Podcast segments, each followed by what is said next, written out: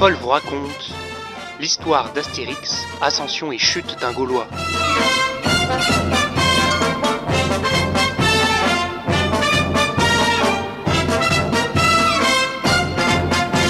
En 1959 que Pilote, un magazine destiné aux jeunes et né de la collaboration de plusieurs personnes, dont messieurs René Goscinny et Albert Uderzo, apparaît dans les kiosques. Parmi les nombreuses rubriques que contient ce nouveau magazine, on trouve la section bande dessinée dans laquelle les deux cofondateurs lancent Astérix. Cela faisait déjà quelques années que Goscinny et Uderzo travaillaient ensemble, et c'est dans leur volonté commune de créer une œuvre originale et typiquement française qu'ils choisirent comme thème les Gaulois, peu voire pas du tout exploités à l'époque.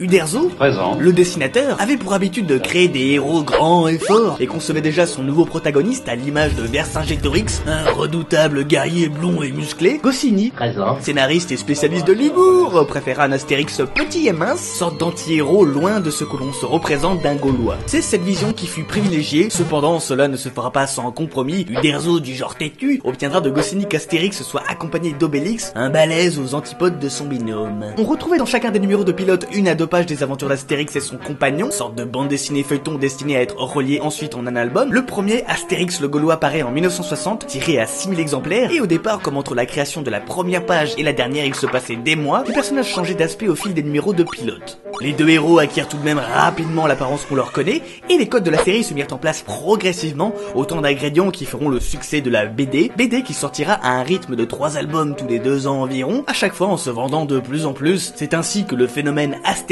débuta.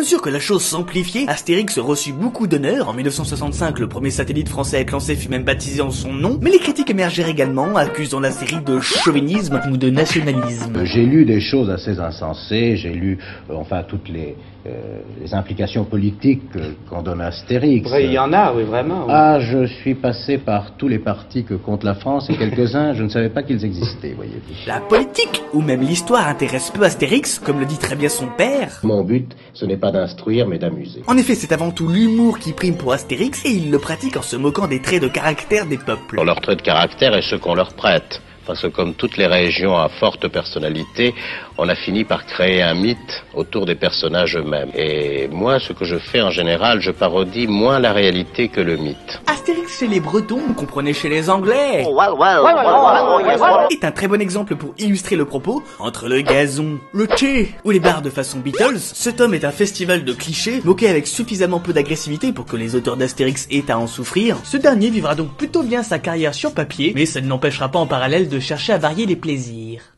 En 1966, il se met en quête d'un doubleur pour l'incarner et ainsi lancer un feuilleton radiophonique sur France Inter, narrant de manière exclusivement auditive ses pérégrinations. C'est lassant à la fin, t'en dites ça Comment ça, comment ça C'est en Roger Carrel qu'il trouvera voix à sa bouche. Ce sera même un coup de cœur car ce monsieur interprétera Astérix à toutes ses apparitions jusqu'en 2014. Pour rappel, Roger Carrel, c'est ça. Alf, J'avais mis la musique un peu fort, alors j'aurais pas entendu la sonnerie. Jiminy Cricket de Pinocchio, Que penserais-tu d'une chansonnette? K du livre de la jungle, Aie confiance Winnie l'ourson, et bon appétit. Ouh, ça craquait. Lafayette dans les Aristochats, Je continue à dire que c'était le grillon au cauchemar. C3PO, Je parie que tes circuits seront grippés d'ici demain, pauvre tas de ferraille myope. Mickey, Bon. Alors, je n'ai pas droit au gâteau, hein Chafouin d'Alice au pays des merveilles, Mais qui donc Un certain lapin Vous en êtes sûr Sûr de quoi?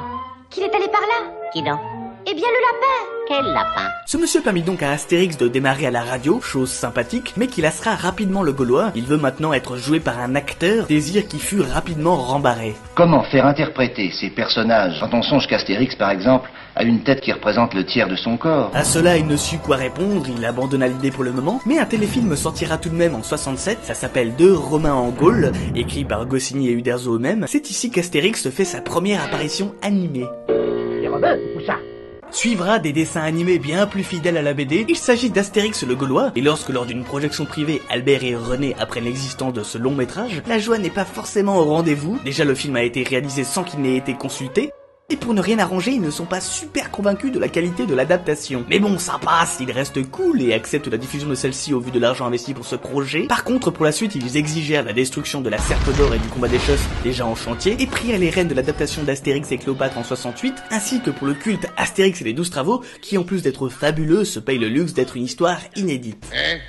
Le laissez passer en 38 En 1977, Astérix est au sommet avec 23 albums. À ce stade, tout le monde attendait le 24e, mais cette année-là, beaucoup crurent qu'il n'y en aurait jamais. Il n'y aura plus de nouvelle histoire d'Astérix le Gaulois, car René Goscinny, le créateur de ce petit personnage de Gaulois râleur et brave, est mort aujourd'hui victime d'une crise cardiaque. Il avait 51 ans et il est mort au moment même où, dans une clinique, un médecin pratiquait sur lui un électrocardiogramme de contrôle. La mort de ce grand monsieur à qui l'on devait également Is No Good, le petit Nicolas et nombre d'histoires de Lucky Luke fit grand bruit. Astérix chez les Belges, qui était déjà bien avancé, sort deux ans plus tard en 79, avec un petit lapinou qui pleure à la dernière case, référence au fait que Goscinny appelait régulièrement sa femme mon lapin. Il fallut un peu plus de temps pour qu'Uderzo fasse son deuil et se décide à continuer seul Astérix. Vous n'avez pas eu des problèmes de conscience après la disparition de René Goscinny? Si, évidemment. Bon, euh, mis à part, si vous voulez, toute la partie affective euh, et tout ce drame que nous avons vécu, euh, a priori, je pensais qu'Astérix était, Étant donné qu'Uderzo s'était souvent dit plutôt médiocre comme scénariste, les lecteurs avaient des sérieux doutes à ce qu'Astérix puisse être aussi brillant sans Goscinny. Et pourtant, et pourtant, Uderzo parvient à préserver une grande qualité d'écriture en abordant avec humour des sujets comme le mur de Berlin ou le féminisme, même si dorénavant ces BD sortiront bien moins régulièrement, de 1980 à l'an 2000, ne sortiront que 6 albums. Cela laissera le temps à Astérix de s'adonner à plein d'autres activités. À partir de 1984, il s'essaye aux jeux vidéo, et ce sur Atari 2600, mais c'est surtout dans les années 90 que la qualité sera au rendez-vous, et pour le coup, chaque firme aura sa part du sanglier, à commencer par et son excellent beat'em all arcade comme il sait bien en faire. Bon, sur les consoles Sega, ce sera moins foufou. C'est surtout chez Nintendo avec Infogrames, un studio spécialisé dans l'adaptation des BD franco-belges, qu'Astérix va marquer les joueurs. Astérix et Obélix, pour ne citer que lui, retranscrit magnifiquement l'univers de la BD. Il n'y avait alors aucune raison d'être pas content, pas content, pas content. À côté de ça, Astérix s'est lancé un défi beaucoup plus ambitieux, ouvrir le premier parc de loisirs en France, et ce, à son effigie. On y trouve toute la joyeuse bande dans une reconstitution du village gaulois, et bien sûr, parc d'attractions oblige, il y a ce qu'il faut en termes de manège à sensation. À son ouverture en 1989, ce parc attirera du monde, vraiment beaucoup trop de monde. Le parc n'arrivera pas à bien gérer son succès et rendra l'expérience plutôt pénible. La fréquentation baissera en conséquence et l'ouverture du géant Disneyland en 92 n'aidera pas. Mais là où le parc Disney symbolise pour beaucoup l'invasion du capitalisme américain dans nos contrées, le parc Astérix se donne l'image de l'exception culturelle. J'aime pas trop le poids américain de, de Disney, donc là je me trouve euh, plus proche de ma culture, disons. Et parvient à redresser la barre. En 94, ça y est, le parc gagne enfin de l'argent. Et à terme, il sera même le seul parc en France à faire des bénéfices, là où tous les autres engendreront de la perte, à croire qu'Astérix possède une potion magique pour faire du bend. Se réveille maintenant en lui ces vieux démons, ces dessins animés qui continuent de sortir ne lui suffisent pas, il a toujours cette vieille envie de percer au cinéma, et chose dommage, celui qui était pressenti pour l'incarner est décédé quelques années auparavant, il s'agissait de Louis de Funès, qui aurait refusé à l'époque, mais on ne sait pas vraiment exactement le pourquoi du comment. Explique-nous Louis, explique-nous pourquoi as-tu refusé Votre explication ne me suffit pas. C'est pourtant clair. C'est finalement Claude Zidi, réalisateur de films à succès, qui aura la lourde tâche de mettre en place le premier vrai film Astérix. Et l'enjeu est pris au sérieux, le budget mis en place est à l'époque le plus élevé jamais établi pour un film français, qui ne sera dépassé que par les suites de la franchise.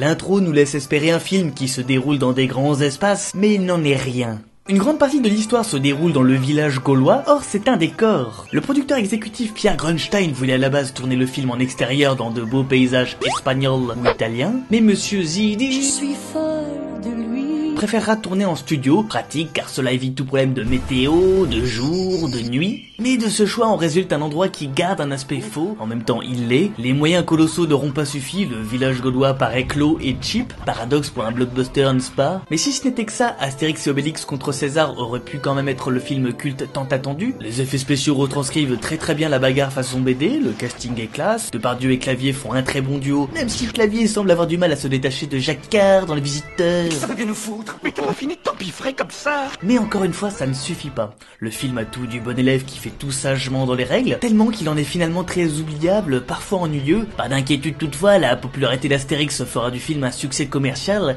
et ça c'est... c'est... Forcément une suite a été mise en chantier, c'est Astérix et Obélix Mission Cléopâtre.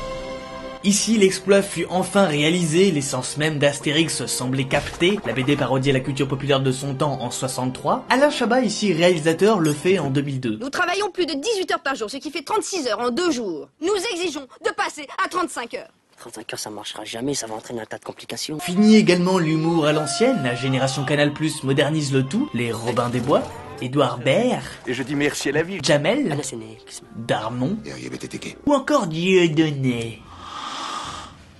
Ce succès retentissant maintient Astérix dans la caste très fermée des célébrités cool, mais rien ne l'avait préparé au désastre qui suit.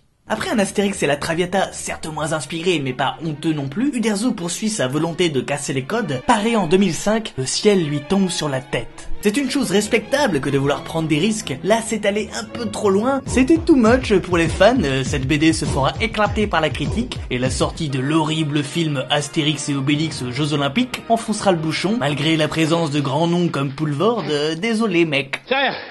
Mine de rien, en s'étant raté dans la BD et au cinéma, Astérix a réussi en un temps record à se mettre à dos toute la France.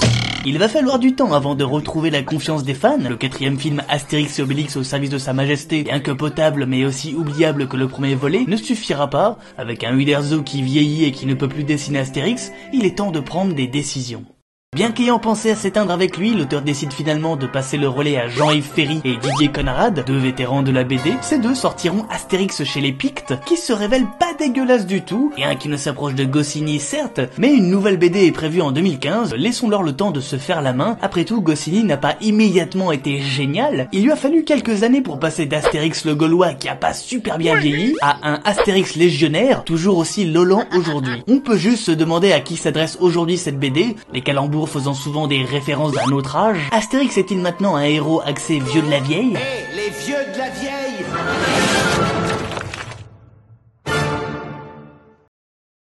Merci beaucoup d'avoir écouté ce podcast jusqu'au bout, j'espère qu'il vous aura plu. Si vous voulez soutenir mon travail, vous pouvez me laisser un petit pourboire sur ma page Tipeee, vous trouverez le lien dans la description de ce podcast. Même un petit don, ça m'aide énormément, car si vous êtes nombreux, ça me permet de me verser un salaire et de continuer à vous proposer du contenu. Merci d'avance et à très vite pour un prochain podcast. Bye.